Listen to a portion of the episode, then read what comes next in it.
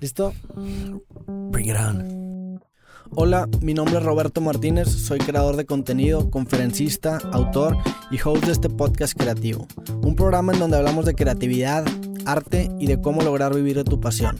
En este programa compartimos los mejores consejos para dedicarte profesionalmente a lo que sea que te apasione y dejar atrás todo aquello que no lo hace. Sócrates decía que una vida sin explorar no merece ser vivida. En este show te invitamos a explorar distintas formas de ver la vida con una mente abierta y de la mano de otros creativos destacados que ya están viviendo de su arte. Creativo no solamente es un podcast, creativo es un estilo de vida. Comenzamos. ¿Qué ha habido gente? ¿Cómo están? Bienvenidos a otro episodio de su podcast creativo. Estoy feliz de estar aquí. Como siempre, el podcast de creativo está patrocinado por el libro creativo 100 consejos para vivir a tu arte y también por la playera creativo que tengo en este momento puesta, que la pueden encontrar en la página robertomtz.com y si usan el código México que solamente está disponible hasta que se termine el mes de septiembre, se van a llevar un 16% de descuento. El día de hoy tenemos un invitado que ha venido mucho a este estudio, con el que comparto o compartí un podcast, con el que no estoy peleado. Faridía, ¿cómo estás, güey? Un gusto estar aquí, mi Bobby. ¿Dónde has estado, güey? Ya no te, ya no te apareces por acá. Pues no invitas aquí, hombre. No, pues en la oficina, que te presentas de poco en... No, no es cierto. Ya, ya agarré un rol más importante en, Es en nuestra agencia. Por Ciento. Para los que no sepan, Farid y yo somos socios de una agencia que se llama Por Ciento. Eh, Farid fue parte importante para que yo me metiera a la agencia Por Ciento de socios. Le agradezco a Farid dentro y fuera de cámara. Eh, Farid, pues qué pedo, güey. Ya no hemos hecho el podcast. Extraño el, jingle de... ta, ta, ta, ta, ta, ta. Ah, sí, es muy pegajoso. Pues sí, hay que volver, digo, creo que nos o sea, tuvimos varios viajes y demás que nos que rompimos como la el, el- el hábito no de juntarnos, pero pues siempre es algo que podemos retomar. ¿verdad? podemos regresar. Yo creo que ahorita, de hecho, que está, que está saliendo este episodio, estoy en Europa, entonces está cabrón que lo hagan estas próximas tres semanas, pero en el mes de noviembre deberíamos planear cuando menos grabar Correcto. otros ocho episodios o siete Sí. episodios, no sé cuándo sacamos. Porque ese podcast estaba chido, güey, porque rebotábamos ideas y después de estas ideas salían tanto videos para ti o salían Claro. incluso contenido para mí, güey. Exacto. Era como un... No, y la gente le gustaba también. Sí, era como una manera de, uno, de updatear nuestra amistad y también como, como pulir nuestros argumentos en ciertas, Exacto. en ciertas cosas, güey. ¿Qué has Exacto. hecho recientemente? ¿En dónde has andado, güey? ¿Has andado- acabas de llegar de California? Estuve la semana pasada en, en, en una semana salí, primero a México, tuve show en México y luego también en, en San José, California. Y luego aproveché por, porque era el puente en- el lunes. Aproveché y me pasé a San Francisco. No conocí a San Francisco y me, me pasé para conocer. Y ahí estuve prácticamente, ahí pasé el grito y demás. Que por cierto, en el grito me dormí de que a las 10 de la noche. no hice nada. Por... Porque estábamos bien cansados. Por O sea, gajes, gajes viaje. ya, ya estábamos bien cansados, literalmente. Aparte, como era domingo en, en- y en Estados Unidos, pues nada, no hay nada. Ellos no festejan, o sea, ya no se festeja realmente eh, así el grito. Ellos festejan más el, el, el 5 de mayo. Entonces, pues no, no hay nada abierto. Porque, O pues, sea, es ya les vale madre el, el grito de independencia, ¿no? Sí, eh, eh, te digo, ellos festejan más el, el El 5 de mayo que nosotros Nos vale nos madre. vale madre. Y entonces, pues ya quedé dor- nos quedamos dormidos. ¿Por qué 10 de la será que ya festejan el 5 de mayo? ¿Por qué, se- Habría- por qué habría- se- Sería interesante como ver por qué, ¿verdad? Porque, pues, o sea, el 5 de mayo es la batalla de Francia. de Puebla, la batalla de La- Puebla? ajá, por eso, de que vino, que, que expulsamos, o sea, que, que vencimos a los franceses. Sí. O sea, ¿Quién sabe qué? O ¿Dónde- sea, ni siquiera dónde está Estados Unidos o, o, o qué. ¿Quién sabe? Sí, porque, porque el 5 de mayo en Estados Unidos es el, el asueto o el holiday más mainstream de México. Qué raro. Hace poquito, no, de hecho ayer estaba viendo un, un stand-up y me topé con... Era un stand-up de un comediante que se llama Bill Burr. ¿Lo conoces? No. Un buen comediante, te lo recomiendo. Es un humor muy oscuro. Y el güey estaba hablando de Hitler. Y estaba diciendo cómo Hitler es como el... Es como el arquetipo del malo. O sea, es el, el- el- el- correcto. el mainstream malo más famoso de toda la historia. Y pues te pones a pensar por qué, pues el güey era bastante malo. Mató de 6 a 9 millones de personas en campos de concentración y hizo cosas terriblemente malas. Pero este güey lo que hace es que dice, pues sí, güey, Hitler era muy malo, pero ha, ha habido personas peores que él. Entonces el güey te pone, por ejemplo, el caso de Stalin que mató Ajá. 20 millones de personas y te dice, güey, el, el vato compara a, a Hitler y lo pone como si fuera un jugador de béisbol. El güey te dice, los stats de Hitler están impresionantes, 6 a 9 millones de personas está cabrón, pero Stalin mató 20, güey. Entonces te empieza a, a- a comparar este, a, estos villanos Ajá. de la historia como si fueran jugadores de béisbol y luego también acaba hablando de Mao, que Mao también mató como sí. 70 millones de personas. Y el güey dice que no los cuenta porque eran chinos. Entonces él, él dice que, que no los cuenta porque es como si un beisbolista hubiera es- hecho 100 home runs en una temporada y estaba en esteroides. Así que, güey, es otra época y no cuenta. Qué tontería. Pues no sé dónde iba con todo esto. Ah, de, de por qué el 5 de mayo es el holiday Ah, más eh. mainstream. Si aquí ni siquiera lo celebramos. Sepa la chingada. Vi la película, por fin la de Midsommar, ¿y ¿la viste?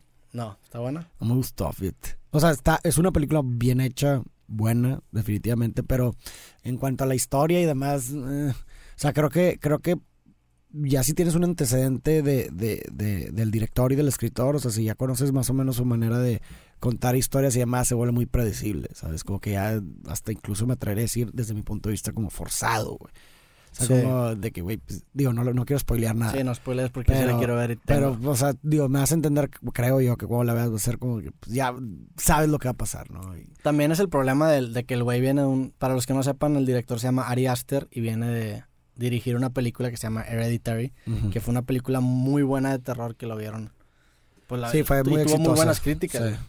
Entonces, probablemente esa, esa vara demasiado alta que puso con esa película también, como que... No, y digo, te digo, es una película bien hecha, o sea, si aprecias que está muy bien hecha, que, que no es así como pop en, en ese sentido de, de, taqui- de que nomás quieres taquillar y no le metes tanto al- al- al- al- al- al- a la película, pero, pero pues la historia, yo, yo hablo más que nada de la historia, no creo que me decepciona un poco. Está ahí en el cine. Sí, ya está en el cine. Lo voy a ver, si no es hoy, mañana, güey. Si tengo muchas ganas de verla antes de irme a Europa y vemos qué pedo. Hablando de Suecia, que esa película eh, es de, De Suecia, es de Sue- ajá. Suecia. ¿Qué opinas de Greta, cómo se pide? Thunberg. Gre- Greta Thunberg y todo el activismo que está generando en redes, güey? ¿Viste, ¿Viste el discurso que sacó Sí. que se hizo muy popular? Sí, el de, de- este no es un simulacro. Sí. no sé. Sí, digo, creo que, la, o sea, creo que el, el, fondo es bueno, o sea, finalmente, o sea, creo que esta, esta postura de, de ser un poquito más radical, pues sí es necesaria. Eh, lo único, o sea, lo único como que me, me preocupa, y no tanto de ella, sino como de, la, de nosotros, es que, que por el hecho de que salga como esta figura de esta causa, sea como ya bajar las manos y decir, ah, pues ya, ya, ya alguien lo está solucionando y listo, ¿no? Ya no, Sí. ya no me, ya todo va a estar bien, ¿no? Como este optimismo. Y cuando realmente es que no, o sea, cuando realmente es que al ¿Pero contrario. crees que pasa eso con una niña, güey? Pues digo, eh, creo que, o sea, leyendo comentarios y, y la opinión pública y demás, se ve como, como si, como si de cierta forma la gente estuviera poniendo el la esperanza del futuro en las manos de, del- de la causa de la niña, ¿no? Que al final de cuentas no es, la causa de todos, pero como que las acciones, como y demás, si me explico, o sea, creo yo. Y el problema de eso es que, pues bueno, creo que eso tenemos el riesgo de, de caer un- en una pasividad, ¿no? Como de, ah, pues ya, listo, güey, ya no, no me preocupo tanto. Como que ya le diste checa a esa... Ajá, como esa- que, ah, ok, ya alguien lo va a solucionar por mí. Si me explico, alguien lo va a solucionar por mí y ya no hay pedo, güey. Y eso es peligroso porque pues no es un problema que se puede simplificar de esa forma, ¿no? Este, ¿qué otra cosa opino? ¿Qué Eh, opinas, ¿Qué opinas del discurso? Digo, se me hace... El, el discurso se me hizo muy dramático, muy... Sí, Quizá actuado. sí, sí, porque sí, también creo... Digo, también es una niña de 16 años. O sea, Sí, realmente abre la, la, la, la puerta a que probablemente sea un personaje que está de cierta manera diciendo un discurso que una persona mayor le creo, porque de hecho si te pones a ver los demás videos normalmente es la niña como que poniendo el, el, el, el piso de lo que se va a tratar el video y después una experta hablando del tema. sí, sí, sí, sí. Pues digo, independientemente de que si de que si está actuando o no, o sea, creo que la intención es buena. A lo mejor sí coincidiría contigo, es, es- está muy dramático, pero pues a final de cuentas eso es lo que genera Sí. que sea viral. O sea, yo no, yo no le pondría como un. O sea, yo creo que fue muy bien hecho el video. Sinceramente. el discurso es una... es muy bueno. es- o sea, es muy bien... El, el how dare you. Eso Exacto, es icónico, eso es lo que lo hizo memorable. Exactamente, o sea, creo que exacto, es lo que es lo que quiero decir. A- a- a- la opinión que puedas llegar a tener de que si te gusta el drama o no, lo que tú quieras, creo que eso pasa a un lado, o sea, creo que así tenía que ser. O O sea, para las intenciones y el propósito que, que, que había detrás. Digo, o sea, sabemos la fórmula de un video viral es eh, contenido útil más emociones fuertes, güey. Claro. ¿Cómo, ¿Cómo causas una emoción fuerte en la audiencia? Pues tienes que dramatizar, güey. Creo que en ese sentido lo hicieron muy bien. No sé quiénes estuvieron detrás de eso, la idea, de la idea y demás, pero creo que lo hicieron inteligentemente y se nota, o sea, tuvo el resultado que tuvo. También leí una, una, no me acuerdo cómo se llama este autor, este güey, Swartz se pedida. Pero leí que hizo como que una, una investigación que hizo de, de digo, sin, sin etiquetar si era buena o mala la chava, pero de dónde venía todo, ¿no? Y que, y te ponía que, que la mamá era una escritora, sacó un libro y el ah, sí. Eh, ¿sí, sí, sí, sí. No, no, me acuerdo dónde lo leí o me, me dijeron. O sea, que como que todo inició como si fuera una campaña publicitaria para su libro, pero luego todo se sal... Ajá, ah, pues sí. Seguramente, ¿no? Que su, sí, que su mamá sacó un libro y ese mismo día sacó un video de ella, ¿no? No, se plantó en el... Fue el día que ah. se plantó en el, en el Parlamento. Sí. De, como que si fuera una... Una... Una como si fuera intencional para, para darle promoción al libro y lo que tú quieras. Y luego cuando empezó a salirse de control con toda la publicidad más, le, le cambió el autor, el, o sea, puso a su hija de coautora, güey, del, ah, libro. Pues, pues, obviamente, para, pues, aprovechas, ah, ahí están, ¿sabes? Digo, a final de cuentas, yo, yo, pues, yo creo que cualquiera de nosotros haría lo mismo, güey. no tiene nada de malo. Sí, ajá, exactamente. O sea, si, o sea, a lo mejor se salió de control, no era la intención inicial como que, a lo mejor, no sé, no estoy seguro pero a lo mejor no era su intención crear todo este movimiento, se les salió de control y pues, güey, pues lo aprovechas, ¿no? A final de cuentas, pues la, creo que la, la causa es buena, finalmente, no creo que sean maquiavélicos, no creo que sean conspiradores, ¿no? De que, ay, lo están, todo es parte de un, algo conspiratorio y demás, yo la verdad no creo. Lo único que me pone en, en, o sea, que me, ah, me, me inquieta un poco, pues es nada más eso, que la gente pueda llegar, pasar una pasividad de, acción. Claro, y también el, el, eso definitivamente es algo que, preocupa y también el hecho de que ahora de cierta manera este movimiento agarró una cara, que es esta niña, que es una niña de 16 años, que es una persona imperfecta. Y desgraciadamente si la persona se equivoca, la causa también va a acabar padeciendo, sufriendo. y ese es el problema cuando humanizas una causa que es mucho más que un ser humano. Sí, yo creo que también ahí tocas un tema importante y no nada más para esto, sino para yo creo que cualquier otra cosa.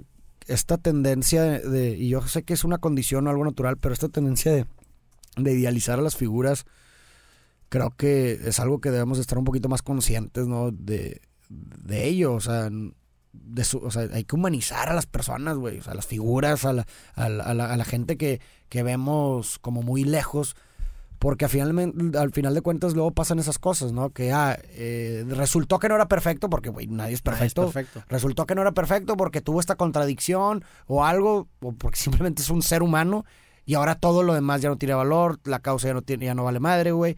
O sea, como que... O porque te diste cuenta que defiende una cosa por lo que, de lo que tú no estás de acuerdo, que no tiene nada que ver y automáticamente es, ah, sabes que no voy a estar de acuerdo con esta persona porque también piensa esto. Y obviamente va a pensar diferente que tú en Exacto, o sea, creo que tenemos que estar un poco más conscientes de esto y, y, dejar de idealizar a las personas y dejar de, de buscar como figuras o voces o personas con las que tienes que estar 100% de acuerdo con todo lo que hacen porque eso es imposible, güey. Eso es, o sea, el hecho de que tú busques eso es porque estás cayendo en una idealización de la persona y, y, y, el problema de eso es que muchas cosas positivas se van, se terminan perjudicando, güey, por eso. Y tú mismo te perjudicas, güey, porque tú eres el que caes también en decepción y, y, te, y, demás, ¿no? Entonces, pues creo que también es un claro ejemplo, ahorita que esto está iniciando, pues como que a las personas que lo están escuchando, pues que tener esto consciente, ¿no? De que, güey, pues seguramente lo va a cagar, güey, en algún punto lo va a cagar esta niña, porque la va a cagar como cualquier otra persona pero pues eso no quiere decir que la causa sea mala, güey, o, que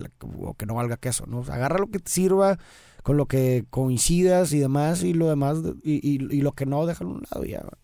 Lo que me llama también la atención es como este, este nuevo fenómeno de videos virales está empezando a popularizarse. Ahorita lo vimos con, con esta niña, que como tú dices, es contenido útil o que cuando menos causa impacto con una presentación curiosa, cuando menos con un personaje que lo, que lo habla de forma curiosa. Pero esto ya, ya se ha estado volviendo como que a thing. Por ejemplo, el güey este, el de... Mm. Es preocupante lo que dijo la ONU. Claro, pues es lo mismo. Ese güey es el mismo formatito de video con información que no sé si sea verificada o no, güey, pero simplemente la presentó de una manera este, en la que estaba enojado y el, e, este güey Claro. está como que raro, tiene como que la cara, digo, Sí, con todo sí, sí. respeto, pues estás curioso, compadre.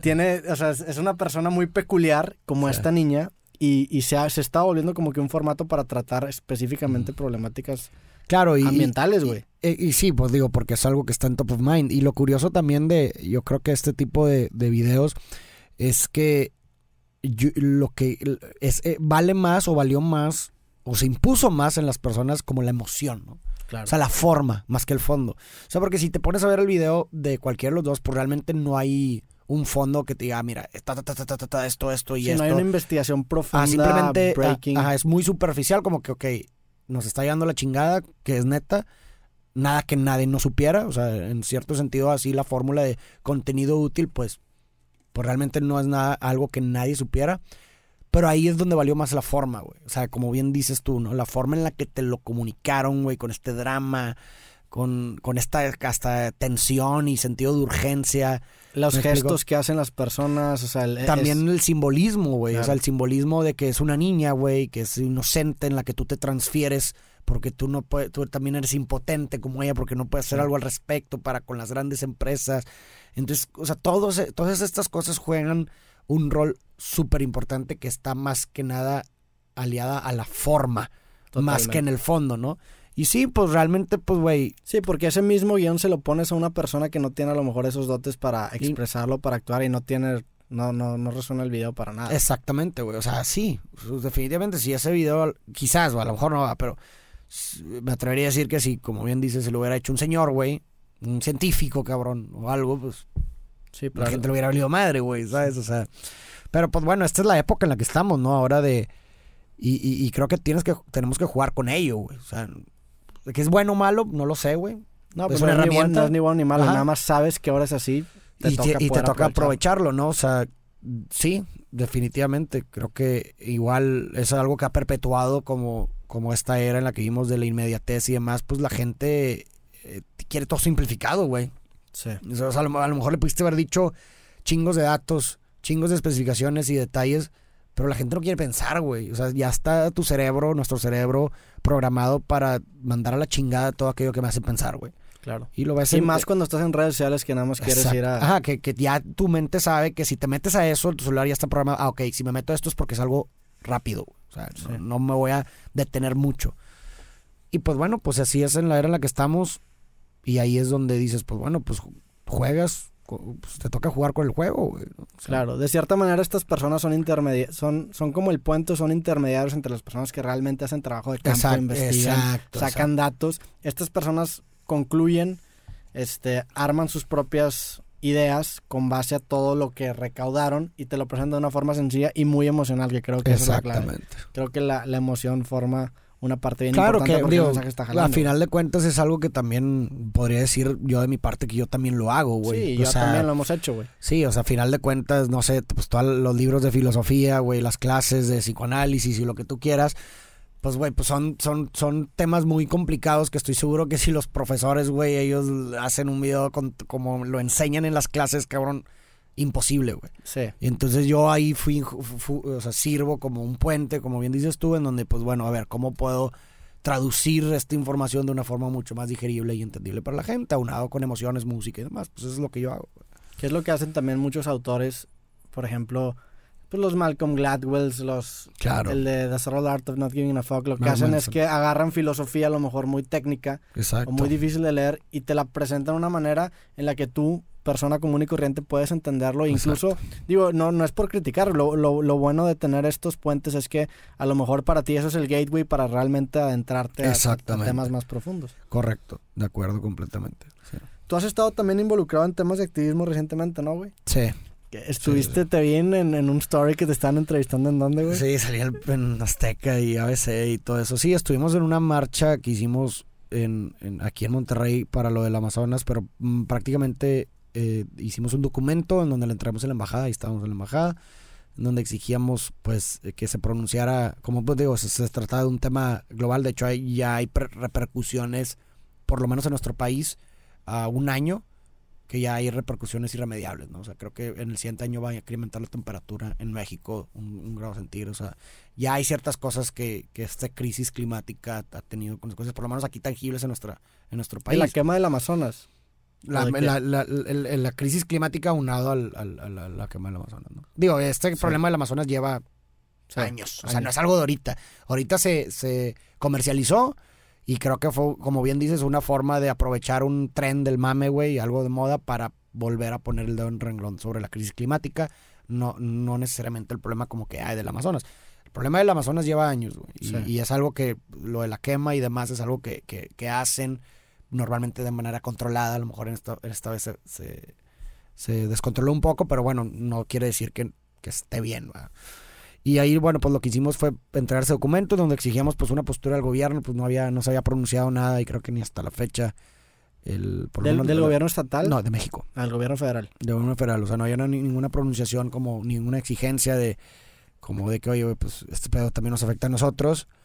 Eh, pues a lo mejor acepta ayuda internacional, güey, o algo así, ¿va? Que ya ves que en ese momento eh, el presidente de Brasil pues había rehusado aceptar ayuda internacional y la chingada y cosas así, ¿no? Entonces, eso por un lado, también exhortamos como que al gobierno estatal para ejercer medidas en, en distintos ámbitos aquí locales que, que se estaba, que, que, actualmente nos enfrentamos, que a lo mejor la gente, no mucha gente sabe, pero las construcciones en el Cerro de Picachos, eh, también eh, en, en, en, por Allende, o en, híjole, no me acuerdo exactamente la zona, pero se logró este, alguien subió un video y le chingaban donde también iban a construir y se logró que el gobierno no, no permitiera. Eso, eso que dices eh, de, las repercusiones que tiene la, la, quema del Amazonas aunado con todo el problema ambiental en México, ¿qué tanto crees tú que Brasil deba ser o, o, el país en donde se está quemando el Amazonas? No sé, ¿en qué parte específicamente fue? Pues es que no, no, sé cuánto porcentajes del... O sea, entiendo que el Amazonas es parte de, de, distintos países, pero creo que, digo, en la mayoría es Brasil, como no sé si...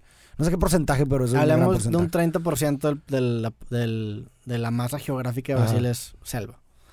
¿Qué tan responsable es Brasil con el resto del mundo de decir, oye, si yo quiero quemar esta selva, es mi... o sea, yo tengo la soberanía de usar la tierra como... Pues sí, o sea, es parte... ajá, exacto. o sea, ¿qué, ¿qué, tan responsable se tiene que, que hacer a Brasil con el resto del mundo? Porque, digo, es tierra de Brasil. Claro. No, no estoy diciendo que lo haga, pero pues si Brasil quiere quemar sus árboles y, y construir lo que quiera construir, pues están dentro, de su derecho como nosotros como mexicanos podemos hacer lo que queramos con nuestra tierra. Claro, digo, de, en, eh, eh, de acuerdo con ese planteamiento porque es así como hemos vivido y como nos hemos donde hemos sido inmersos en este lenguaje, pero nunca antes en la vida habíamos enfrentado una crisis climática. Totalmente. Entonces, eso un, un nuevo problema amerita nuevas estrategias, güey. Entonces, que creo que es algo chingón porque a lo mejor va a reforzar mucho más la teoría de la globalización, no la teoría, sino la idea de la globalización, porque pues si ahora estamos hablando de que lo que tú haces tiene impacto a nivel global, pues bueno, en todos los países realmente no existen. Exacto. Que va, ojalá que empuje a que abran las fronteras. Sí, digo, no, no, no sé si podíamos llegar a indirectamente así, pero indirectamente, o sea, correcto, sí. O sea, digo, eh, al mismo tiempo, si te fijas, muchos de los países, eh, bueno, de forma internacional, estaban tratando de ayudar o aportar para, para este problema, ¿no? Y, digo, eh, el Amazonas es algo que, que, que, sí, o sea, de cierta forma sí explota, a lo mejor no tanto, pero sí Brasil, porque pues como tú dices es parte de él. O sea, ahí hay, ahí te digo, hay ganado controlado, güey. Ahí se saca también madera, eh, aceite de palma, güey. O sea, sí hay actividades dentro, hay comunidades, es que también aparte hay comunidades y la chinga. O sea, sí hay actividades dentro del Amazonas que, pues obviamente, el que quien, quien las, las administra y demás y quien se beneficia es Brasil, güey. Además que, pues al mismo tiempo, si tú dices, bueno, güey, eh, eh, voy a explotar, yo decido porque está dentro de mi terreno, sí, tú decides, güey. Pero al final de cuentas, también tienes que pensar que te estás jodiendo a ti mismo. Sí. ¿Me explico? O sea, si tú, si tú explotas eh, sin control, güey, esa zona que es tuya, pues yo creo que los primeros afectados van a ser ustedes, güey. ¿Sí explico? Entonces ya no se trata nada más de que, ay, ¿por qué te quejas tú? Sino pues es algo que también te, te, afecta a ti. Pero, por ejemplo, si tú, si, si tú hablas de que uno de los pulmones más grandes del mundo es el Amazonas y el Amazonas ocupa el 30% de Brasil, es como si yo te digo que en mi casa hay un árbol de naranjas y todo el mundo come de ese árbol de naranjas, pero está en mi casa. Entonces, yo digo, pues güey, pues sí, pero me está quitando el 20% de mi casa y le estoy dando de comer a todos. Sí, pero es como, es como el, el Prisoner's Dilemma, güey. O sea, o, o, o, o más bien no, es como una tragedia, es como la tragedia de los comunes, güey. O sea, es decir, que tú crees que buscando un, tú, tú, tú buscas un, un beneficio personal y te llevas de encuentro un, un beneficio, digo, un bien común, que en este caso sería el Amazonas, cuando paradójicamente la destrucción de ese bien común atenta contra tu beneficio personal. Entonces sería un ejemplo perfecto, en ese caso de lo de tu casa, o lo mismo de Brasil, de una tragedia de los comunes, que crees que es tu beneficio individual, que chingan a su madre lo demás, pero eso atenta al mismo tiempo contra Pues no decir chingues a los demás, pues le diría a los, a los demás vecinos de que, oye, pues tú también creas un árbol en tu casa. O así le diría a Brasil, o sea, Brasil le diría a los, a los demás países, pues güey, pon una selva o, o planta árboles o no sé, güey. Pues Ay, bueno, esa- ayúdame no a son tirarme- Sí, pero eso no son cosas que no estén Sí. buscando hacer los demás países. Claro. ¿no? Digo, aparte que se tienen que dar las condiciones también. Sí, no puedes Eh, poner una selva así nada más, ¿verdad? claro. Pero si puedes, si puedes plantar algo, puedes tomar claro, y eso es lo para... que están, y eso es lo que, pues digo, en- supongo Si- que en si- distintos países Si tu tierra es árida, pues bueno, entonces reduce tus emisiones de carbón. Que es- así debe ser, digo, insisto, es un problema nuevo. Claro. ah, y, y eso va a requerir de soluciones y, e ideas nuevas que pues a lo mejor no, no, no, no quiere decir que ya estén y, a lo mejor no están seguramente. Pero pues bueno, esto espero que este, que este parteaguas de Greta ocasione ese, ese análisis, ¿no? Saludos a Greta, que sé que nos está escuchando. Oye, güey, ¿cómo vas con, con el talk show que grabaste hace algunos meses? Muy bien, pues Me digo, tocó. tuvimos la junta. Todavía no puedo, no sé si este, si pueda decir de qué nombres o cosas así, pero, o sea, de, de con Digo, quién pa- hablamos. Para explícale un poquito a la gente en qué consistió Ah. esa, esa grabación de ese piloto. Sí, pues tuve una que fue en julio, ¿no? Sí. Es como pasa el tiempo. Fuimos en julio, hicimos un piloto de una versión de un talk show en donde eh, invité a cuatro personas: Marco Antonio Regil, José Madero, Nayeli Rangel y Salvador Alba, el presidente del TEC. En, el- en, un auditorio aquí en Monterrey y, y, todas estas entrevistas las, eh, las sumé con, con un recital de, de algunos poemas con música en vivo. La finalidad de este mini piloto era pues precisamente grabar, vaya la redundancia, un piloto eh, de, de dos minutos, o sea, un- una grabación de dos minutos, o sea, una edición más bien de dos minutos de, de todas las entrevistas y demás para poder presentarlo a alguna plataforma digital de contenido como Netflix o HBO o lo que sea para ver si pudiera, para ver si les interas- les interesaría como hacerlo a gran escala, ¿no? Es una serie de distintos capítulos, o sea, como presentar la idea. Y ahí fue- y para eso lo hicimos, hicimos el videíto de dos minutos y medio, lo- se lo presentamos a una ya y estamos en eso, o sea, estamos a la espera de de cómo oye si se hace. ¿Y ese, o ese, ese piloto saldría en, en dónde, güey? O, o- No, el o piloto- es interno. No, el piloto realmente la, la finalidad de ese piloto era es como una era- carta de presentación del era programa. la ¿verdad? carta de presentación. Y más que nada como también que sirva para que el- esta plataforma con la que fuimos o con lo que sea que vayamos después sepa o le, le dé la idea de que lo podemos hacer sin ti.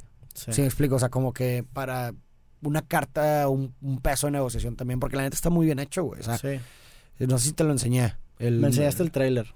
Por eso ese, ese es, o sea, ese Sí, es el... el trailer está cabrón. Ajá, exacto. O sea, eh, eh, precisamente era como un peso de negociación de que ves el tráiler y dices, a la verga, güey, pues estos güeyes pues lo pueden hacer sin nosotros, ¿sabes? Y ese era, eso es como que lo que queríamos transmitir eh, a la hora de negociar con estas plataformas. Y pues la verdad, en la primera reunión que tuvimos con una, nos fue muy bien. Estamos en la espera de, pues de, de que, de que siga, ¿no? Y este piloto lo grabaste, o sea, el, el formato de ese programa, ¿cómo se, ya, ya tienes alguna idea o, o sería hasta después se platica con... Pues sí presentamos como una idea del formato, güey. Está obviamente sujeta a cambios. O sea, si, si, si, si la plataforma, sea cual sea, nos decida comprar, pues ellos también nos pueden llegar a decir, oye, es que, güey, mm, la dinámica no, güey. No me gustó, vas a hacer esto. Pues se puede ver. Pero lo que sí es indiscutible, o bueno, la- lo innovador o lo distinto a, otros talk shows o programas, era que todo iba a estar, o sea, la, la- la- después de la entrevista o antes, va, siempre va a haber como un recital con músicos en vivo de algunos de mis Sí. poemas, ¿no? Y pues bueno, ya surgían otras ideas como de que, güey, pues el tema de la entrevista hago un poema acerca del tema y recito el poema como introductorio y luego la entrevista tiene que ver con eso. Digo, pues ya son otras cosas. ¿Cu- ¿Cuántos poemas ya tienes hechos? Un chingo, güey. ¿Como cuántos? Pues me atrevería a decir que más Sí, de- musicalizados. musicalizados. Pues sí, yo creo que pudiera llegar quizás a los 15, güey. Ok. O sí, 15. Aprox, más o menos. ¿Y sigues haciendo los poemas musicalizados o ya le paraste tantito? Pues ha- hace mucho que no hago uno, uno así como... O sea, sí he escrito poemas, pero no los mu- O sea, ya... lo- El último que musicalicé y todo demás, que de hecho yo lo musicalicé, fue el de Caer Enamorado. Que Ah, la bueno. este, sí, o sea, a mí me quedó muy bien, güey. Pero no, es que no he vuelto a escribir después de ese como que algo que, que diga, verga, lo quiero musicalizar, güey. Porque también eso, eso entra mucho en juego. O sea, no voy a no, musicali- no musicalicemos cualquier cosa. O sea, si escribo algo que digo, ah, pues X está chido, pero eh, pues nomás lo subo y le pongo una música de, de, de stock Sí. de- con derechos y demás. Pero si es algo que digo, güey, no mames, me quedo cabrón. De hecho, ahorita estoy escribiendo uno, me inspiré bien cabrón, que me está gustando un chingo y que lo podría catalogar como, yo creo que lo mejor que he hecho. Todavía no lo termino, el escrito, pero tiene una dirección bien cabrón. Y, y ese, por ejemplo, definitivamente lo quiero, lo voy a musicalizar porque está, o sea, la neta sí me está quedando bien cabrón y me atrevería, digo, no quiero crear high hopes, pero sí creo que la va a reventar, güey. O sea, está muy, o sea, me está quedando muy chido y el tema está con madre. Y también tengo otro que voy a, que estaba esperando hacer para una campaña que tenía ideada de salud mental por el mes de octubre, pero he tenido algunos problemas con, con el equipo de con quien estábamos ideando el proyecto, entonces ya realmente ahorita no sé si se vaya a hacer o no, pero había escrito un poema que también iba a musicalizar, o voy a, sobre depresión. O sea, está chido ese, el proceso creativo de ese poema porque haz de cuenta que eh, junté varios testimonios de distintas personas que, que han vivido depresión, Ujú. como cómo describirían estas personas lo que sienten. Entonces, junté un chingo de, ¿Dónde ¿De juntaste testimonios? en, en internet buscaste? o? en internet, con algunas personas que conozco y demás. Entonces junté como distintos testimonios de cómo una persona que vivió depresión la describe. Y pues obviamente te das cuenta que sí son a lo mejor des- eh, analogías distintas, pero que a la vez Sí. son iguales. Entonces, por, eh, por poner otro ejemplo, y yo lo que hice fue, pues leí estructura y además, pues intenté que rimaran ciertas cosas, cambié a lo mejor ciertas palabras, pero la intención es la misma. Entonces, por ejemplo, de que, güey, me acuerdo que una, una descripción era que es como, como, que, híjole, me acu- como, como tratar de respirar pero estar envuelto en alquitrán. Algo, o sea, eso es una, está, está, está chido. Sí. Está muy fuerte. Y entonces así son varias. Y ese, ese video, ya tenía hasta la idea del, de cómo quería que fuera el video y la chingada.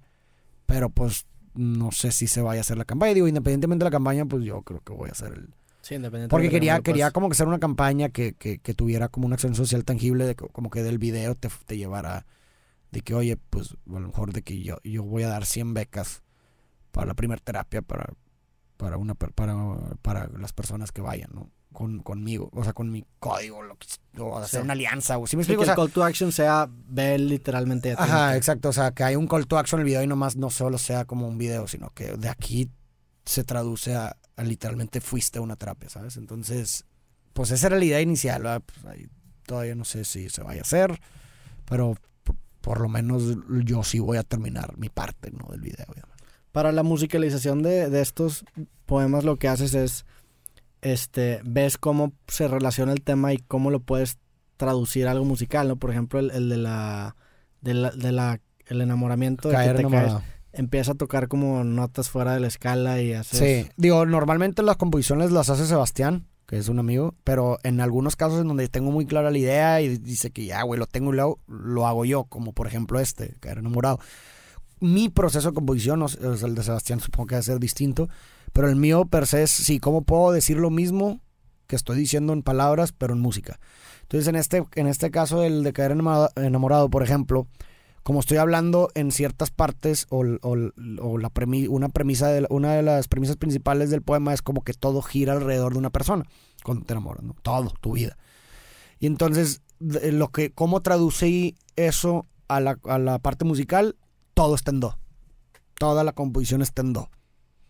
Y, y, o sea, todos los acordes, o sea, no, no, no estoy hablando que esté en la escala Sí, de do. todos son dos invertidos o son- dos- Todos son dos invertidos, suspendidos, eh, normales y aumentados. ¿no? Entonces, toda la, toda la composición está girando alrededor de do. Todos los acordes tienen un do por ahí. No, no, o sea, es do en distintas... Sí, pero o sea, todos los acordes tienen un, un Sí. do nota por ahí. Exacto, exacto, un acorde, acorde. Todos son acordes de do. Sí. No son no necesariamente notas, porque un fa tiene un do, pero esto es, o sea, literalmente me acuerdo la progresión era Sí, sí. eh, do normal, do, no, perdón, do, do normal, do cuatro, do sus cuatro, que es, o sea, Sí, la, tercera, la la- y luego otra vez normal y luego dos, eh, do, sus dos. sus dos, y así te iba.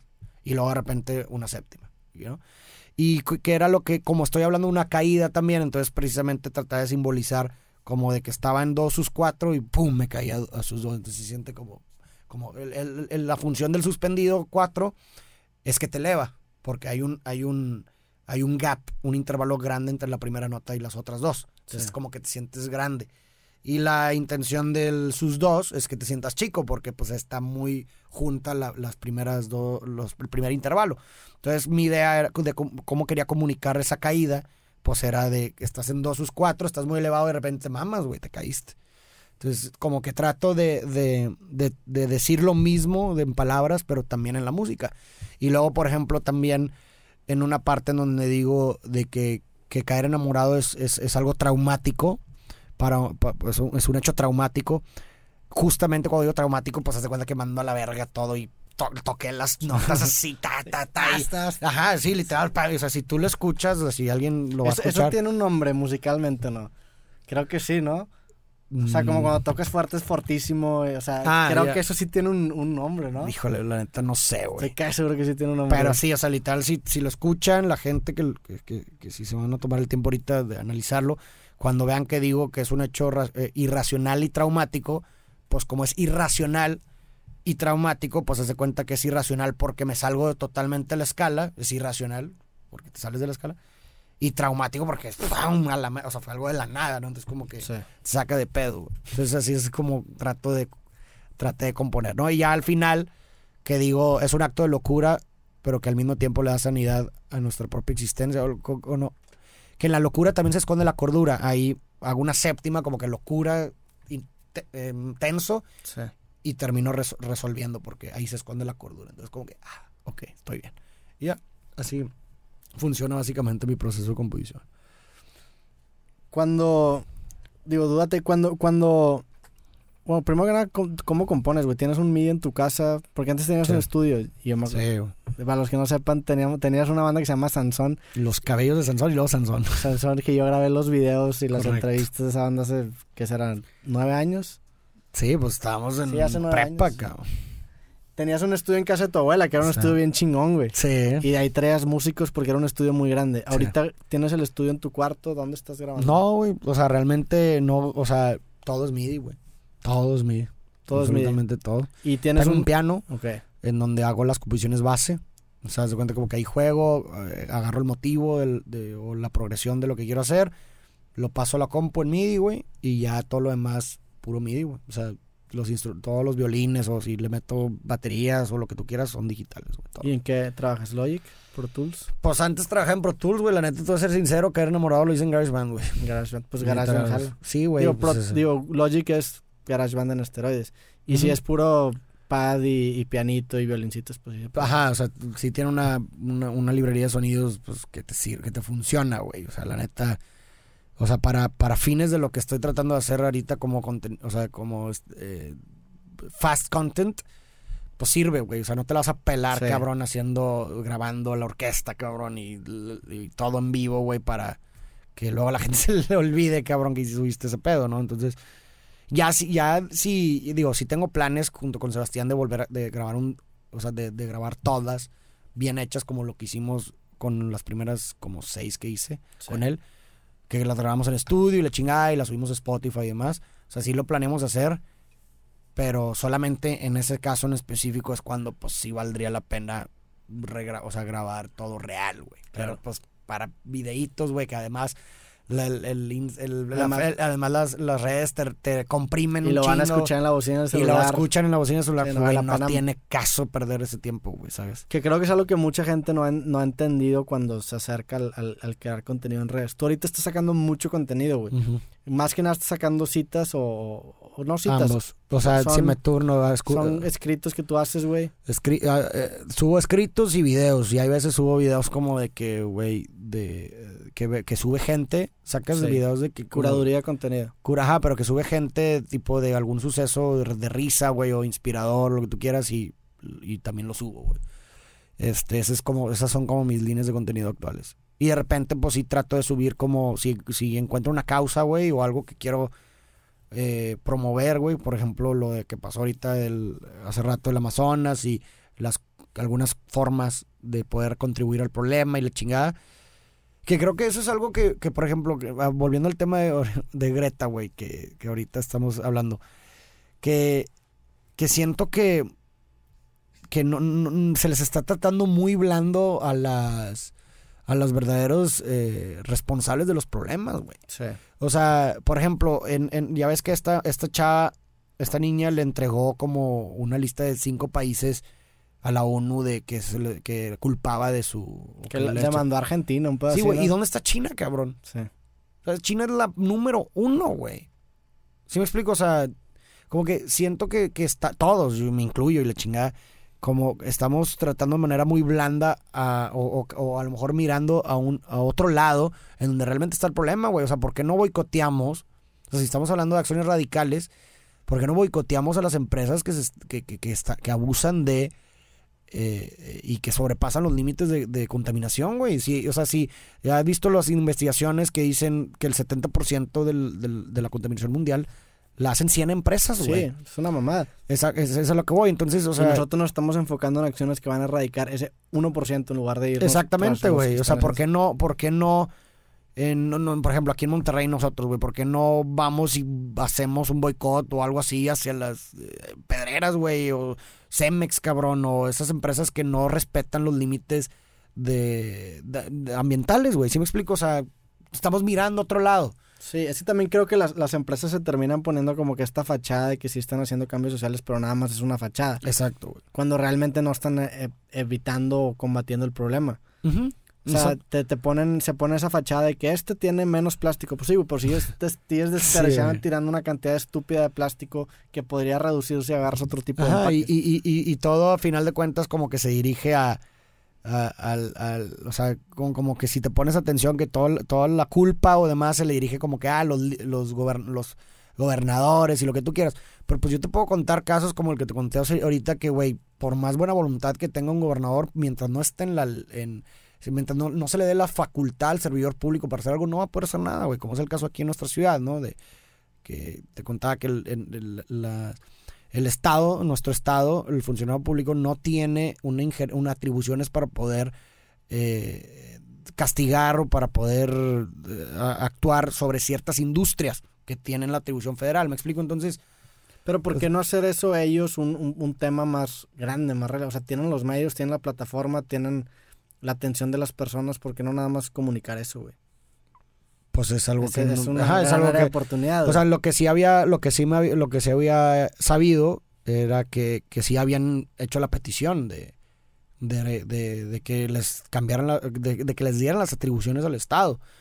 Y que todo iba muy bien, todo iba muy bien, de que hacía huevo y de repente en un punto se sordearon y ya no los volvieron a hablar, no firmaron y le chingaron, los mandaron a la chingada. Y yo digo, pues bueno, pues, o sea, como tú dices, de que porque no aprovechan o, o lo hacen público y demás, pues pues sí, es una buena pregunta. Pues no sé, no sé por qué no lo harían o por qué no lo hacen. Este, pues yo creo que es, es- es política, ¿no? Debe ¿Pero haber cre- mucha- crees que sería, an- antes de ir tras las empresas, crees que tú primero deberías ir tras las, los entes que la regulan? O sea, no apostarías porque, o, o- o sea, moralmente las empresas dirían de que, ah, sabes que vamos a reducir nuestro consumo. No, Porque por la moral la- nadie, las, empresas va- van a actuar siempre al límite de la ley. Claro, Entonces tienes que subir tu límite para que sigan. Sí, no puedes esperar que las empresas actúen por sí solas, no, como algo güey. que no son empresas porque se Exactamente. mueren. Exactamente, o sea, tendría que ser un, o agotar tus últimas instancias, ¿no? Que creo yo que es, ok, güey, bueno, vamos a darle las atribuciones al Estado para que realmente pongan los límites y demás. Y así definitivamente eso no funciona porque los- ya las mordidas y lo que tú quieras y dejan que se pase el límite, pues bueno, pues vemos qué otra chingadera hacemos, ¿verdad? Pero, pero pues al final de cuentas, ¿qué es lo que le, qué es lo que le molesta a la empresa o al político? El billete, güey. Entonces, si tú dejas de consumir realmente los productos de dichas empresas y demás, pues es donde más le va a doler, güey. Pero el problema, e insisto, es que el foco lo tenemos al otro lado, güey. ¿Sabes? Entonces, pues es un problema pues muy, muy, muy complicado, muy, muy, pues difícil, ¿no? De, porque Sí. además, pues, ok, güey. También hay mucha falta de información porque puedes decir, bueno, ok, no voy a comprar este producto esta empresa. Pero entonces, ¿cuál sí? O sea, ¿cuál sí, sí, sí? O sea, no hay una información que te diga, ah, mira, estos productos de uso diario son, eh, cumplen con todos los procesos sustentables y demás. Realmente no hay un lugar que te diga eh, dicha información. O a lo mejor son más caros, güey. sí, Sí, explico, tam- o sea- tam- digo, también es culpa del- de la ignorancia de la gente que Claro. probablemente tú le preguntas a alguien de que, oye, ¿sabes que Monterrey es la ciudad más contaminada de, no sé, de México, Latinoamérica? Y, y probablemente piensen que esa contaminación viene solamente de, de la industria del transporte o de los carros, cuando, Cuando realmente no es cierto. un porcentaje muy, un, un muy- pequeño, pero un porcentaje pequeño viene de eso y la gran mayoría de la contaminación viene de otras fuentes. Muchas personas no saben que a lo mejor la, el, el- el- que la contaminación no necesariamente se, se mide en, en humo emitido, sino que son micropartículas o picopartículas que están dentro de, del aire y hay dos diferentes tipos de medidas para, para ver la contaminación del aire Exacto. y esas micropartículas pueden venir tanto de gente rompiendo piedras o de carros emitiendo Sí, de hecho justo vi esa investigación que me la presentó el secretario que hizo el Centro Mario Molina, que es un, ente independiente.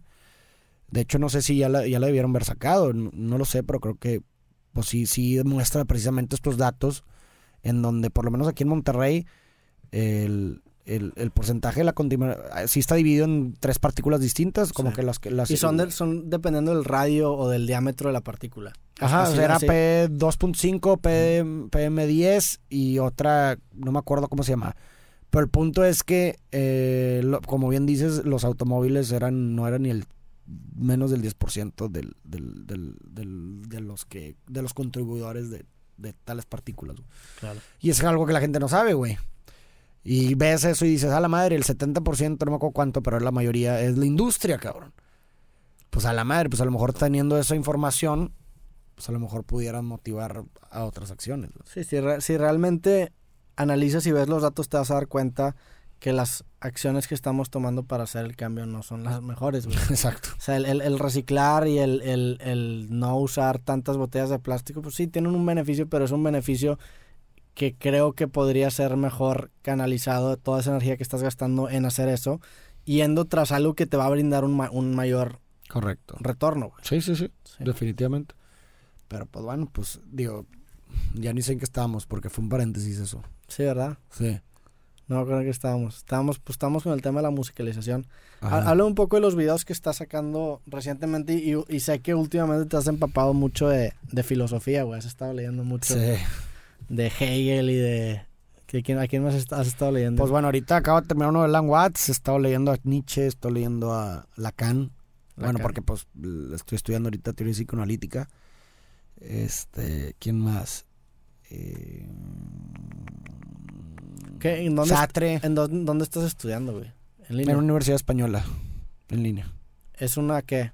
Universidad de León. o sea, ¿Pero qué estás estudiando? ¿Un, un diplomado? una maestría. Ah, es una maestría. Ujú.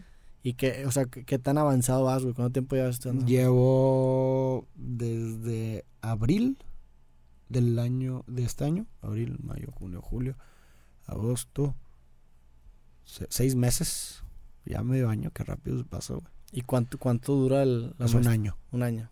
pero es intensivo, estoy todo el tiempo haciendo tareas, cabrón, y están bien culeras. ¿Sí? ¿Y has, y se- has sentido que vale la pena? Sí, porque, digo, he sentido que aprendí un chingo, claro. ¿Neta? Sí, sí, sí, sí, demasiado, güey. Y que te pone a leer un libro cada...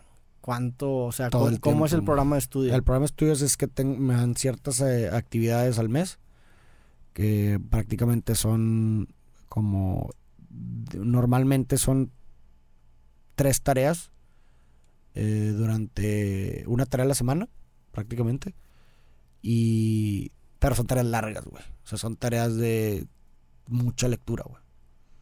Como Normalmente en promedio son como de 20 preguntas o cosas así. ¿Y la lectura dónde la haces? ¿En la misma plataforma? Ellos te proporcionan en la misma plataforma. O sea, no tienes que comprar ningún libro. No, te- no, ellos, ellos mismos te, te, te proporcionan, la- los maestros te proporcionan las lecturas y con esa misma le- lecturas haces las, la- las tareas. Pero pues son lecturas complicadas, ese es el problema, güey. O sea, son lecturas con términos muy abstractos, güey, que, que normalmente pues yo no, yo, yo, bueno, en mi caso en particular, este, pues yo tampoco tengo como un background, o sea, no, no, no tenía tampoco las bases, o sea, se cuenta que yo me aventé, este, el trabajo el doble, güey, si me explico, porque pues tengo que Tienes que alcanzar tengo apenas que alcanzar están exact- preguntando. eh, exactamente entonces pues a mí sí me requiere de más tiempo y tampoco es suficiente con o sea sí, sí te incitan a que tengas que buscar por otros lados otras explicaciones y demás para sustentar las respuestas de los, de los y te, te las califican. Sí. Hay un maestro que te está calificando. Y de Y hecho te pone 70, 80. ah, de hecho estoy orgulloso güey porque soy el mejor calificado de la, ¿Neta? de la maestría sí. Órale, güey. Sí, porque te- si le meto un chingo te, de galleta ¿Te califica un sistema o te califica una persona? no no no una persona Ah, ok. una persona. ¿Y cuántos son te en el- manda retros y la ¿Y chingada cuántos son en el grupo? somos como 10 güey Ok. ¿Y el güey sabe que tú eres el de los videos o no? espero que no Saludos a- no me gustaría que al supieran. profesor no sé qué. ¿Cómo, cómo es un profesor? Son muchos. So- es depende de maestra. cada materia. Bueno, la que siempre está ahí al pendiente es una maestra. Como que la, no, de- o sea, con, con la que siempre te revisa y te, te, te manda retroalimentación es una maestra. ¿Y qué fue lo que detonó ese interés en, en estudiar la maestría de filosofía? No es de filosofía. Digo, en... ¿De qué es la maestría? De teoría psi- psicoanalítica, Pero psicoanálisis. De psico- Bueno, en general, ¿qué fue lo que detonó el- tu interés en, en- en la filosofía y Ah. después qué Pues bueno, qué en la, filoso- el- en, la, en filosofía siempre he tenido un interés, de hecho desde hace muchos años este, ya había tomado di- eh, cursos, diplomados de filosofía, eh, como uno de Yale, este, y siempre, de hecho me, me acuerdo que cuando tenía como 17 años me aventé todos los pinches libros de que de, de filosofía política, lo que es el contrato social, la utopía de Tomás Moro, eh, Juan- eh, eh, John Locke, eh, Aristóteles y todo eso. O sea, todos esos libros de filosofía política me los aventé cuando tenía 17 años. Como que siempre, o sea, siempre me había gustado, ¿no? El tema filosófico. Y luego el psicoanálisis despertó porque pues se me hizo, se me empezó em- eh, se empezó, empezó a ser muy interesante como toda esta parte de, de la constitución del aparato psíquico, como, como ciertos sucesos de, de- en cierta etapa de tu vida determinan prácticamente, pues, se podría decir que el resto de tu vida, güey. O sea, como que todo este enigma que gira en torno al ser hablante Sí. eh, me interesó, güey. ¿no? Y este y aparte pues conocí a Diego, güey, su esposa, que son eh, que es psicoanalista y como que platicando con ellos de estos temas y más pues despertó el interés, güey. Entonces me, me decidí de ir de la tarea de investigar de que, oye, pues güey, me gustaría estudiar este pedo, güey. La neta, o sea, está chido. Y, y, pues no me arrepentí, o sea, no, no me arrepentí, güey, porque ahorita pues ya llevo seis meses y, la neta me gusta mucho, he aprendido un chingo, sinceramente, eh, y, y, eso me da paz, o sea, soy una persona que, que le da cierta paz entender las cosas, pues soy un ser racional, la neta, o sea, soy, soy más racionalista, ¿no? Claro. Y el hecho de poder racionalizar muchas cosas me da mucha paz, güey, mucha tranquilidad en mi vida, güey. Y de hecho me gustaría, me gustaría seguir estudiando, güey. O sea, después de esta que acabe, pues voy a buscar a ver qué otra mamá estudia, güey. Porque pues, creo que es la esencia de, de, o sea, la persona que no estudia se vuelve inútil, creo yo. Sí. Entonces, pues ahorita estoy en eso, güey. Pero sí, estoy muy contento. ¿Y qué, qué- cuál era tu otra pregunta? No, no, nada ah. más que detonó el interés. De... Ah, el interés, sí, sí, sí. Háblame un poco de, de tus redes, güey. Ya vas a llegar al millón de seguidores en Instagram. Tienes como 800 mil. Ojalá, Ya, que la, ojalá que la siguientes que vengas ya tengas tu millón. Sí, va. Seas millonario. Este, me acuerdo que hace, y grabamos un capítulo hace un chingo cuando estabas a punto de llegar al millón en Facebook. Uh, ¿Te acuerdas? güey, Ahora- estás hablando de hace más de dos años, Sí. cabrón. Y ahora estás a punto de llegar al millón en Instagram. Se ¿Cómo- repite cómo- la historia. ¿Cómo es tu estrategia, güey? O sea, ¿cómo haces ¿De crecimiento? de crecimiento, de pautado? Porque creo Mm. que el pautado es a lo mejor un tema que muchos creadores lo ven, lo, lo satanizan Lejano. mucho, pero es, un, es una parte súper importante Claro, de poder Claro, posicionar tu contenido en los demás. Sí, claro. de las demás personas. Definitivamente. O sea, creo que este, hay distintas estrategias de crecimiento, obviamente, en redes sociales, o por lo menos las que yo he descubierto.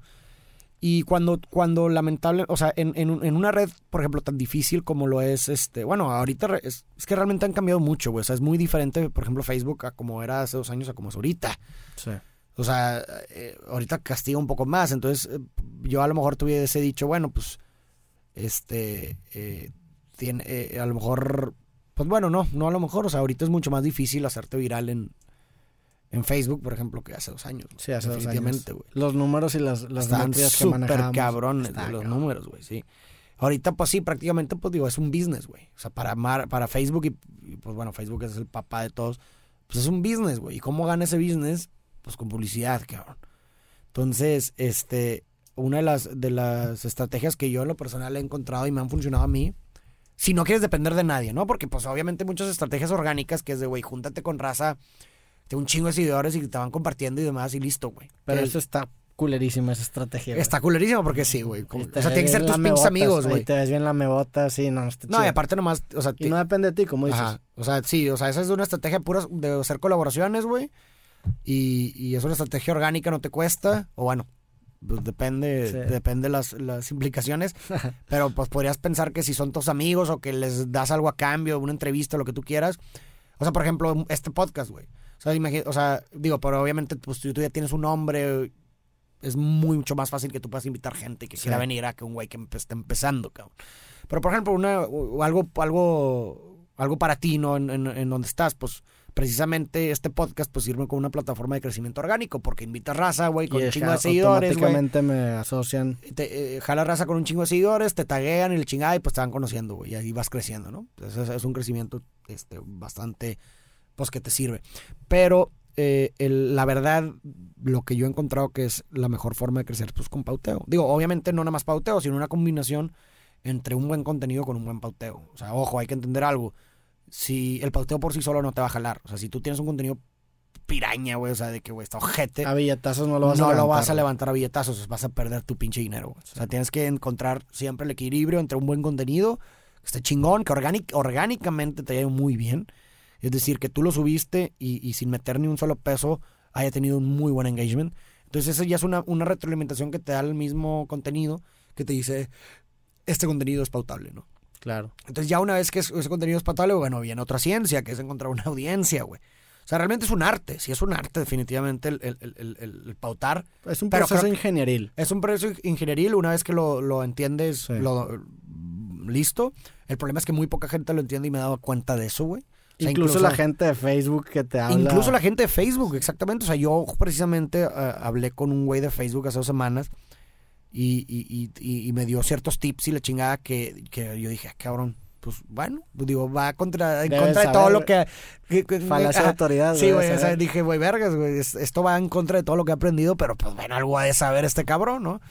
Y efectivamente, güey, o sea, lo probé y, no, hombre, pésimo, horrible, horrible, horrible, ¿no? O sea, para el perro. Y pues ya dije, no, pues se me hace que estos güeyes también, o sea, pues no han de saber, o sea, o sea, qué mejor aprendizaje que la práctica, pues seguramente lo que yo he aprendido es, es mejor, ¿no? Porque pues los Pues resultados no, lo demuestran. Ajá, no seguramente es mejor porque Exacto. los resultados. Y pues bueno, así es mi ahí. estrategia de pauteo. Mi pauteo es eh, publicito eh, mis contenidos mucho más ma- que orgánicamente fueron más mm, virales. Que Y- tienen mejor conversión. Que eso es algo bien importante, lo que tú decías, el hecho de tener un buen contenido que tenga una buena proporción Claro. de compartidos y comentarios. Cuando tú le metes dinero, esa proporción de cierta manera se va a mantener. Entonces, si tú le metes 10 dólares a un contenido que es bueno, que te- en el sentido de proporción, esos 10 dólares te van a rendir mucho más porque el, el- el impacto es exponencial a que si tú le metes 10 dólares a una cosa que tuvo un like. Justo eso. Justo eso. Y obviamente es mucho más. También otro, otro mit, otra, otro tip, otro hack. Es que es mucho mejor eh, meterle durante más tiempo menos dinero que, que un chingo de dinero en poco tiempo. No sé si me explico. O sea, imagínate, tengo dos mil pesos para meterle pautas. Es mucho mejor esos dos mil pesos distribuirlos en cinco días que esos dos mil pesos metérselos en un día. Sí. Porque pues, le das tiempo al algoritmo de funcionar, de, de encontrar ahí a ver cuál es el tipo de raza que, que, que más es aceptible, Que, susceptible. eh, al ese ese término algoritmo es bien misterioso porque la neta, no, o sea, funciona muy diferente y es, creo que lo más importante es la experimentación y el hecho de Claro. ver los resultados, hacer los cambios necesarios que te dicen los resultados y como tú dices, estar todos los días viendo cómo le fue el anuncio pasado y empezar a mejorar día con día los resultados, güey. Hasta Claro. que tengas un, una audiencia buena y un contenido que vaya acorde con esa audiencia y ahora sí tu pauta va a ser bastante efectiva. Exacto. Y digo, obviamente hay otras maneras también este, muy orgánicas de crecer pero pues es para otro tipo, para cierto tipo de personas, ¿no? hacer cosas polémicas, güey. Pues, tratar temas que ya sabes que van a explotar. ¿Cómo pero pues, eh, insisto, es para cierto tipo de personas. ¿Cómo balanceas eso, güey? O sea, ¿cómo, cómo si sabes, cómo teniendo ese conocimiento de que, güey, ya sé que si hago un video de que me cortó mi novia o de, o de las relaciones o del, o sea, ¿cómo, cómo teniendo esa información no siempre caes a eso? Pues porque realmente, insisto, depende del, del tipo, de la persona pero en mi caso en específico, pues yo soy una persona que realmente quiero hacer lo que me llena a mí, güey. ¿Sí explico? O sea, sí, ambos sabemos que si hablas de que de, cosas muy cliché y, muy, muy superficiales como el amor, ¿no? Ay, te amo y, la chingada, pues sabes que ese contenido es viral, güey. Y por sí, y va a ser, y va a ser un chingo, güey. Sí. Pero pues al mismo tiempo, pues, pues también existe este ego, ¿no? Existe este ego como de que, güey, ¿por qué chingados voy a ceder?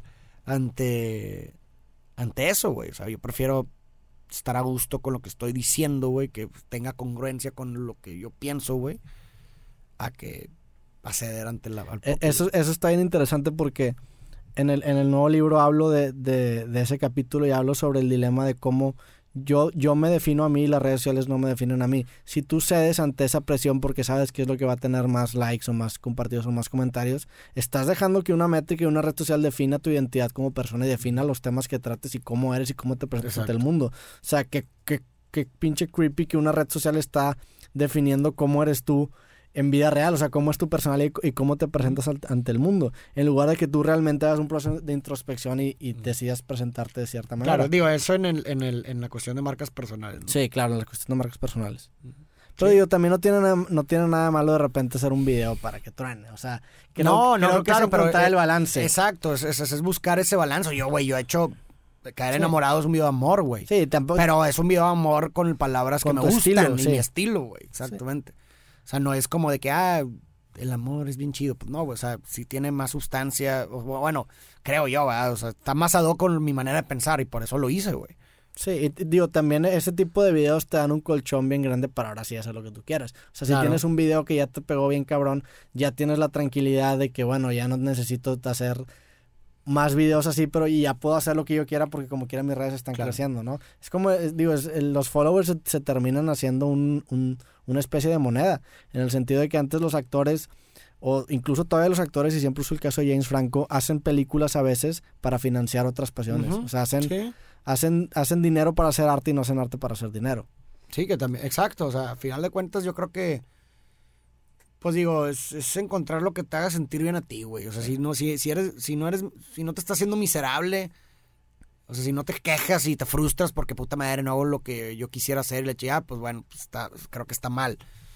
Pero si, si como bien dices, encuentras, eh, lo utilizas como un medio y te hace sentir bien porque esto te ayuda para hacer otras cosas que te apasionan, pues güey, date, güey. O sea, realmente, pues ahora sí que depende de la persona, ¿no? Pues bueno, Farid, ¿qué, qué planes tienes en el futuro cercano, güey? ¿Qué proyectos tienes? Pues me gustaría, pues me gustaría, este, eh, hacer, pues siempre tengo esta idea de hacer como una serie, me gustaría para redes. todavía sigo ahí como que peleándome con eso. No he encontrado todavía el equipo pertinente para hacerlo, pero es algo que quiero hacer. Me gustaría también seguir con esta línea de causas sociales. Como que encontrar causas que pueda eh, exponenciar con proyectos tangibles, no nada más de que ah, hablando, sino que eh, un video se traduzca a algo. Y y ya, pues bueno, y pues la idea de los shows, ¿verdad? Que pues ahí estoy, estoy acabo de terminar un prototipo de un show todo, todo 100% musicalizado. Este, y pues me gustaría, o sea, mi plan es pues hacerlo. ¿Qué tiene diferencia e-, ese show al que tienes ahora? Que ahora hay música también en cuando hablo, güey. Ok, o sea, todo es musicalizado. digo, obviamente hay silencios. Pero hay un, es un track gigantesco. Pero es un track gigantesco. ¿Y dura una hora o...? Dura una hora. Entonces, se cuenta que, no sé, imagínate que que estoy hablando de cierta cosa y de repente Sebastián empieza a tocar, güey. Ah, músicos en vivo. Claro, pues es la idea, ¿no? Ok. Y empieza a tocar ad hoc a lo que yo estoy diciendo. Y luego ya entra el poema, cabrón. ¿Sí me explico? O sea, es como que ya toda una experiencia musical, güey. Sí, que la transición sea menos brusca entre la música y, el, speech. Exactamente, que... Ajá. Digo que cada vez, que eso cada vez lo elimino más. O sea, ahora pues lo, ha- lo hago automático. Pero, pero pues sí hay ciertas partes que, que no, o sea, que, que, que puedo, que, que- que me dan puerta para improvisar, güey. Tanto yo como la música, porque el poema no me da, no me da área para improvisar. O sea, ya está hecho, ya está escrito, tengo que seguir ciertas métricas, decir ciertas palabras. Pero todo lo demás, fuera de los poemas, pues estoy hablando cosas que, se- o sea, que sí tengo una estructura, pero pues puedo agregar cosas que se me ocurran y cosas que no. Simplemente hay ciertos cues, ciertas palabras clave que yo le doy a Sebastián o que él escucha para cambiar el mood o cosas así. Pero pues me da toda una apertura de improvisación, que es algo interesante para un show en vivo, güey. Claro. Pues chingón, Farid. Ojalá que llegues al millón pronto, güey. Te esperamos aquí de regreso cuando llegues al millón. También regresando en noviembre armamos otra vez una temporadita de Roberto y Farid. Ya con seis meses en tu maestría en psicoanálisis. Sí, Ah, es, sí es en psicoanálisis, ¿verdad? Sí, en, en teoría En psicoanalítica. teoría psicoanalítica. Este, ¿qué más, güey? ¿Dónde te podemos seguir? En redes sociales, Farid Diak. En... Farid Diek, todas mis redes sociales. Ok, Farid. Pues gracias, güey. Este, le recordamos como siempre que este podcast está patrocinado por el libro creativo y también por todos los artículos que hay de este podcast y de mi otro libro México Lindo Querido Diario. Lo pueden checar en la página robertomtz.com. Métanse a la página fariddiek.com. ¿Sí es tu página? Sí, Compren tu libro. ¿Todavía tengo- disponibles? sí, sí, sí. sí. El libro se llama Para ti. Ajá. Tiene un prólogo escrito por mí. Muy Sí. bonito. ¿El libro lo sacaste hace cuánto, güey? Ya más de un año, güey. Un año y medio, ¿qué? Fue como en julio, Como en julio. hace dos años. Casi dos años. Sí. Sí, pues dos años. güey. Dos años. Métanse en la página Farid Diek, compren el libro de Farid. Farid, algo que, algún patrocinador que quieras que tenga este podcast. Nada. Este, patro- este podcast es Chequen mis zapatos de sola llanta y plástico reciclado. Este, que se llaman ecupormexico.com. Es calzado hecho literalmente las suelas de llanta que se tiran en las calles y de botellas de plástico. Ya está. Pues gente, gracias por escuchar este capítulo. Nos vemos en el próximo episodio creativo. Que estén bien. Les mandamos un fuerte abrazo. Bye. Esto ha sido todo por el episodio de hoy de Creativo. Ojalá que lo hayas disfrutado. Si te gustó este episodio, seguramente también te gustará mi nuevo libro Creativo, en el que comparto los mejores consejos que he recibido y aplicado para publicar mis proyectos y vivir de ellos. Este libro es lo mejor que he hecho en mi vida y la única forma de conseguirlo es pidiéndolo en mi página robertomtz.com. Si lo pides el día de hoy, te lo estaré mandando firmado el día de mañana y también si usas el código Creativo te estarás llevando un 10% de descuento adicional en toda tu compra. Así que métete a mi página robertomtz.com para conseguir mi libro y en donde también podrás encontrar mis otros libros y accesorios oficiales de este podcast. Si te interesa saber más de mí, te puedes suscribir a este show o me puedes seguir por Instagram, Twitter, Facebook o YouTube como Roberto MTZ TV. Muchas gracias otra vez por escuchar este capítulo de Creativo y nos vemos la próxima vez. Adiós.